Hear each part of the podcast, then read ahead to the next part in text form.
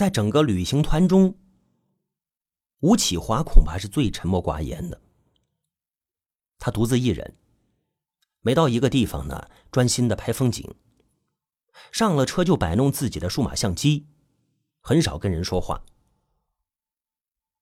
没有人知道，就在三个月前，吴启华一直都是旅行车上最活跃的人，荤素段子、笑料、爆料层出不穷，俨然是一个无所不知的娱乐记者。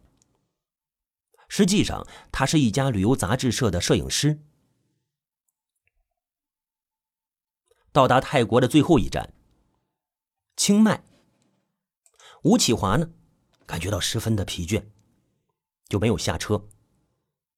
泰国导游在安排完旅行景点之后，让大家各自活动，上车坐到吴启华身边了，关切的问他：“啊，是不是不舒服啊？”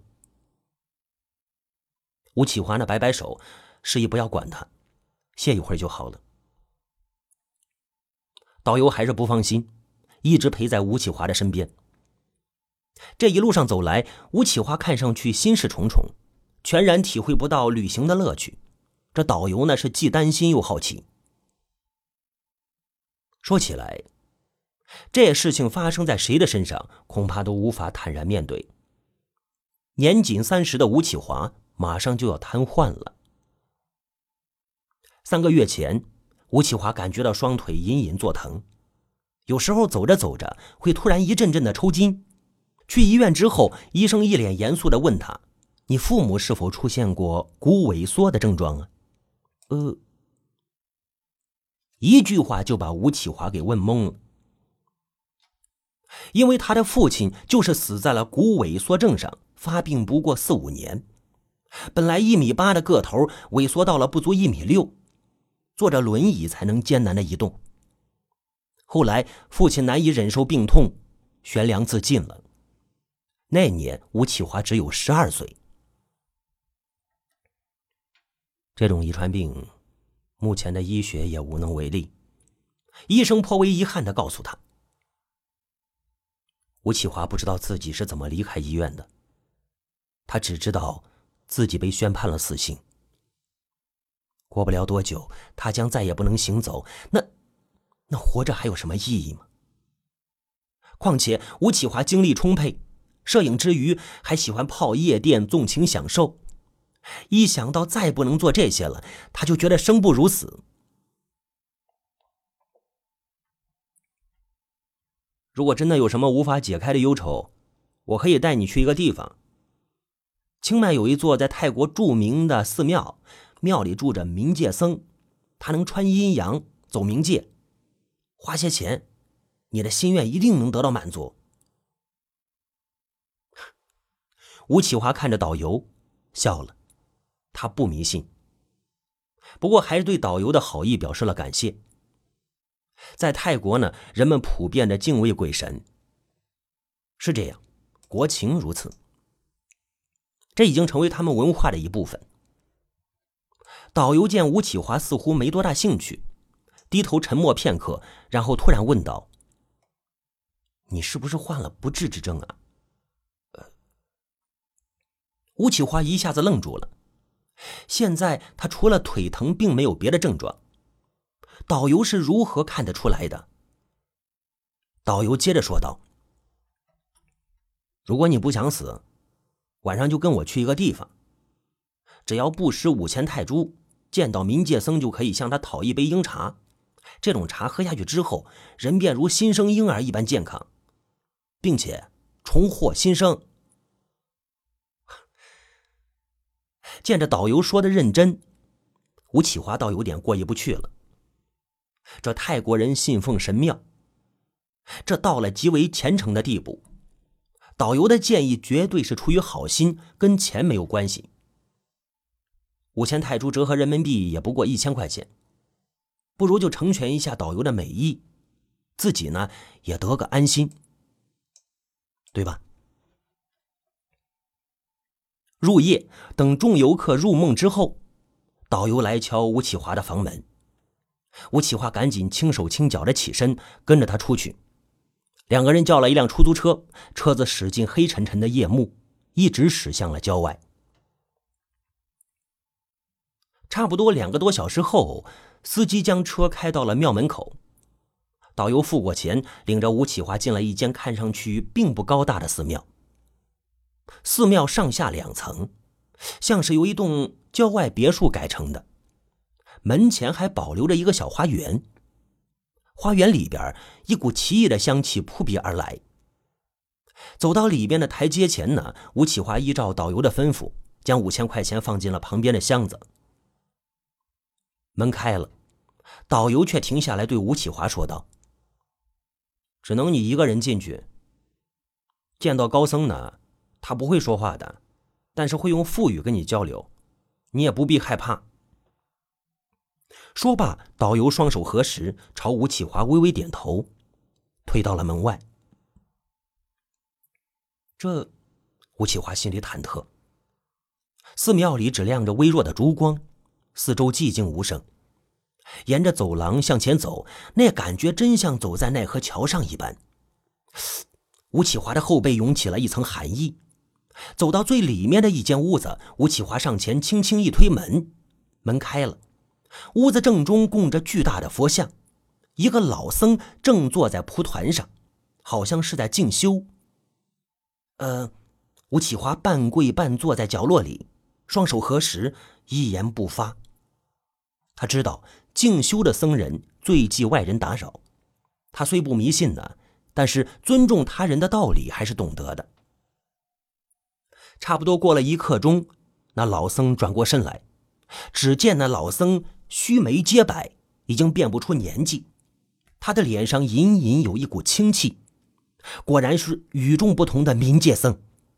他看了吴启华一眼，吴启华赶紧低头叩拜。老僧的确是在用腹语，看不到嘴动，却能听到他的声音。那是简单的泰语，大意是说：“你来是想换回健康的生命吗？”啊！吴启华连忙点点头。嗯，老僧起身进入内室，片刻之后，他捧着一只黑漆漆的茶盅出来，然后将茶盅小心的递给吴启华。吴启华接过来，看到茶叶是黑色的，如墨汁一般。老僧微微的发出了一声叹息，念动咒语。吴启华突然看到茶盅中浮出了一张婴儿的脸，那婴儿在对他微笑。一赶紧闭上眼睛，一咬牙，将茶水顺着喉咙就倒了下去。喝完茶，老僧让吴启华躺到那蒲团上，屋子里只有香烛爆花时产生的声响。吴启华感觉到倦意一阵阵袭来，他很快就睡着了。三天三夜，三天三夜后，吴启华醒了过来，他感觉身轻如燕，健步如飞，那种两腿如灌铅一般沉重的感觉消失了，他甚至觉得比健康的时候更有活力。哎，拜别了老僧。吴启华走到门外，有一辆出租车在等他。司机说是导游吩咐来接他的。吴启华那十分高兴，又在清迈游玩了整整一天，然后才搭乘飞机回国。回家之后呢，吴启华也顾不上收拾行李，而是直奔医院，拿着从前的病历拍片子、检查、扫描。完了之后，医生吃惊的看着他。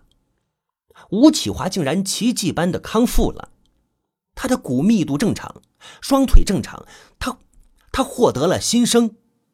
哎呀，吴启华高兴的都快疯了，他难以抑制心头的喜悦。当下呢，呼朋引伴到酒吧买醉，一直到酒吧打烊，吴启华还是不想走，不想走，不走。调酒师无奈，只好呢又为他调了一杯。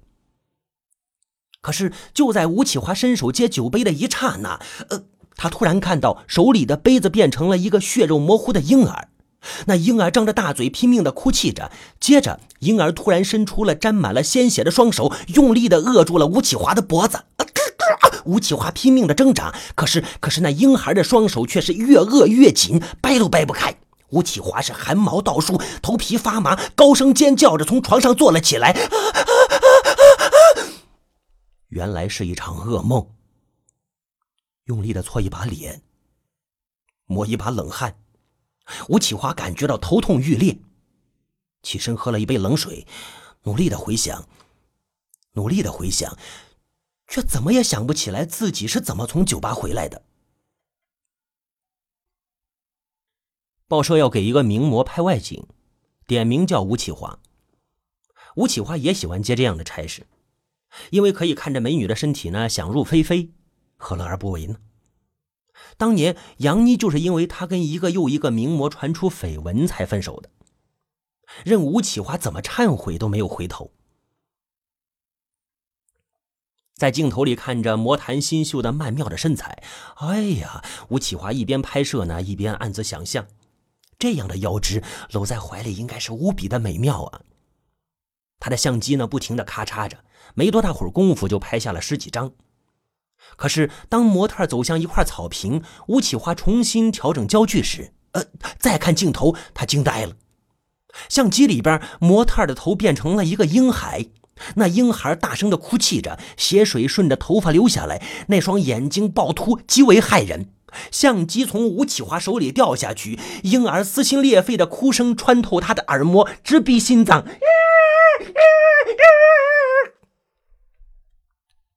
拍摄最终没有完成，老总对吴启华的表现十分不满，吴启华呢也暗自的愧疚，提出了申请休假。老总问他想休多久啊？吴启华低头说：“那半个月吧。”自打进入报社，整整十五年，他几乎从来没有休过假。上次的泰国之行也是为了拍风光才去的。回到住处，吴启华躺在床上，辗转反侧，难以入睡。入行这些年来，他还是第一次遇到这样的事。莫非是在泰国惹了不干净的东西回来吗？因为那婴孩，本来都从来不相信鬼神的吴启华，现在也开始疑神疑鬼了。不知躺了多久呢？吴启华刚刚迷迷糊糊的睡着，却听到楼上隐隐传来婴儿的哭泣。楼上，楼上住着一对老头老太太呀，怎么会有孩子的哭声？吴吴启华蒙住头，可是那婴儿的哭声十分诡异，竟然越来越近，似乎就在他的耳边。吴启华掀开被子跳下床，屋子里却空荡荡的，只有哭声，只有哭声一直缠绕在他的前后左右。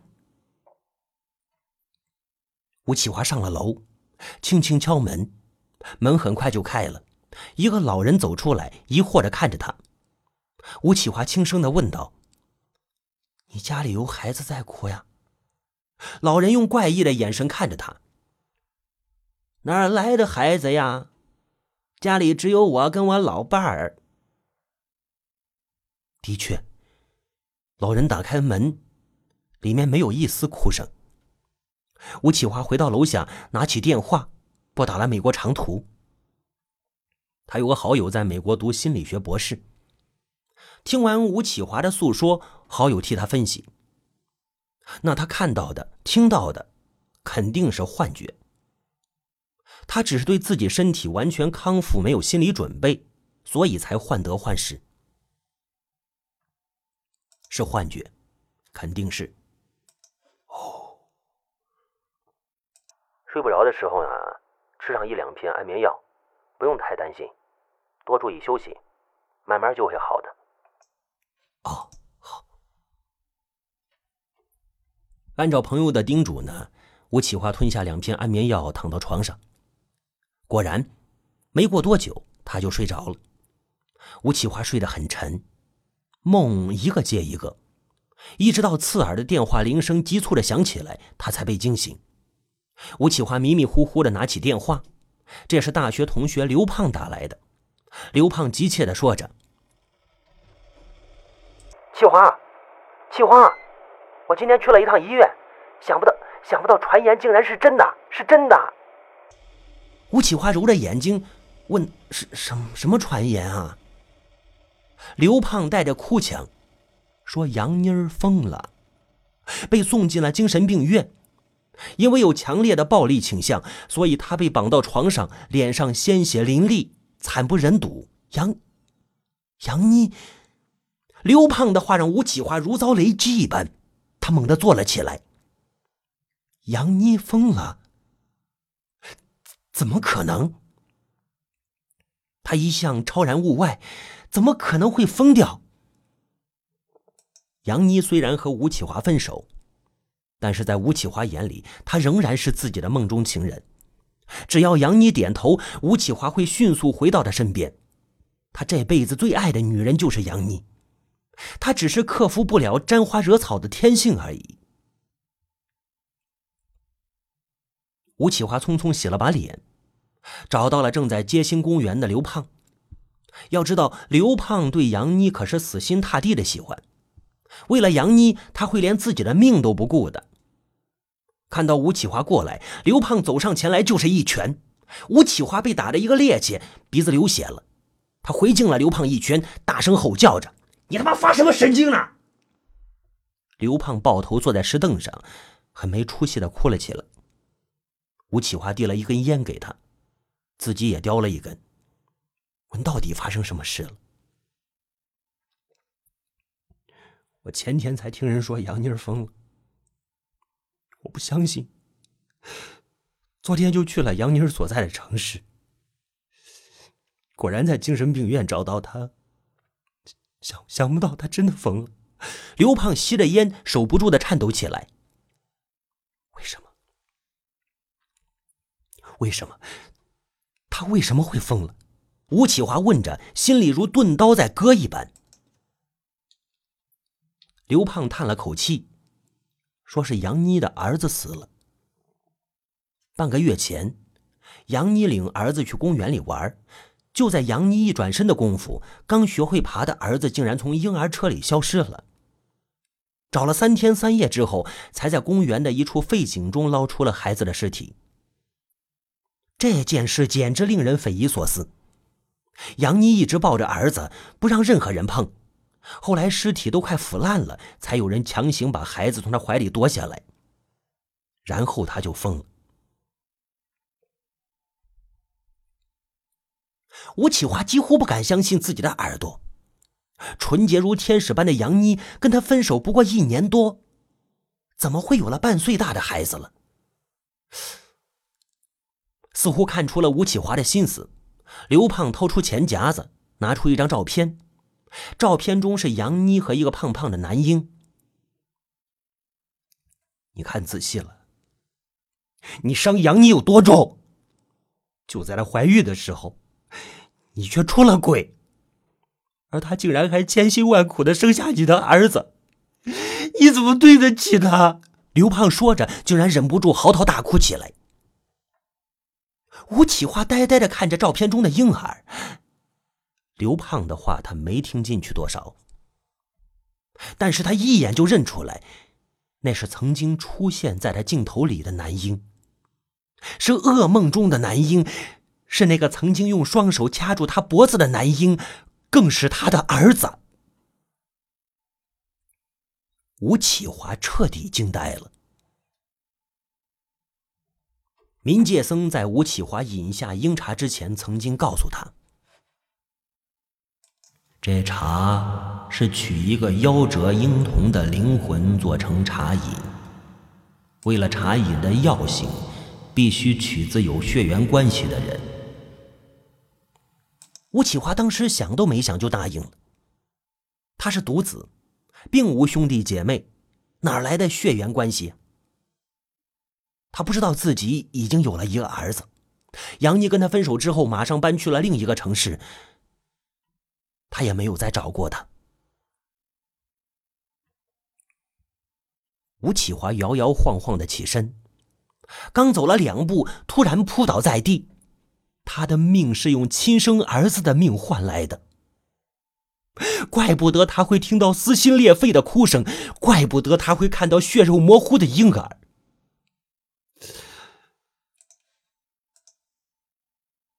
吴启华如游魂一般来到机场，坐最早的班机飞往泰国。他要去找那个冥界僧，哪怕倾家荡产也要赎回鹰茶。来到清迈的那间寺庙，老僧背对着吴启华，吴启华双膝跪地，磕头如捣蒜。他祈求老僧收回鹰茶，要他做什么都愿意。真的吗？老僧转过头来问道。真的，真真的。吴启华痛哭流涕。老僧微微叹气。除非你死。吴启华站起身来，长舒一口气。轻轻的吐出两个字：“好吧。”平静的躺在草丛里，吴启华吞下了一粒黑色药丸。他闭上眼睛，却似乎看到一个男婴在朝他微笑，而杨妮就站在他的面前，那张脸依旧那么漂亮，那么光彩照人。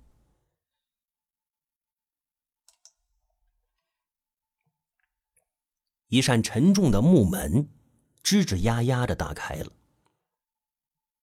吴启华听到耳边响起一个沉重的声音：“你决定了吗？用饱受地狱折磨的灵魂换取躯体的康复，是要躯体还是要灵魂？”缓缓睁开眼。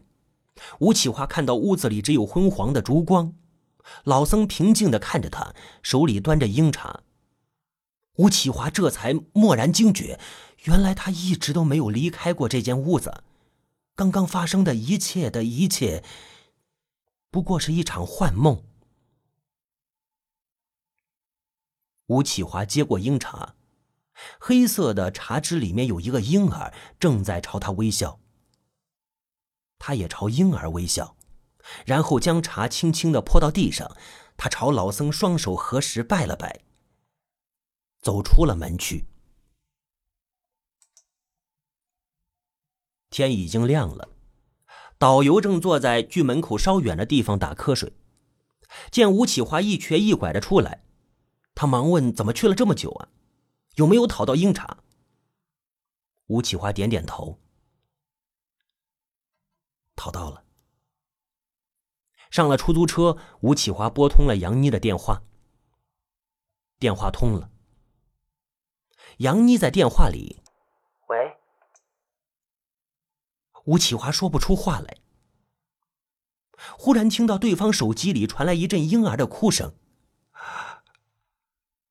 吴启华的喉头哽住了，半天才轻轻的吐出一句。我回去找你，可以吗？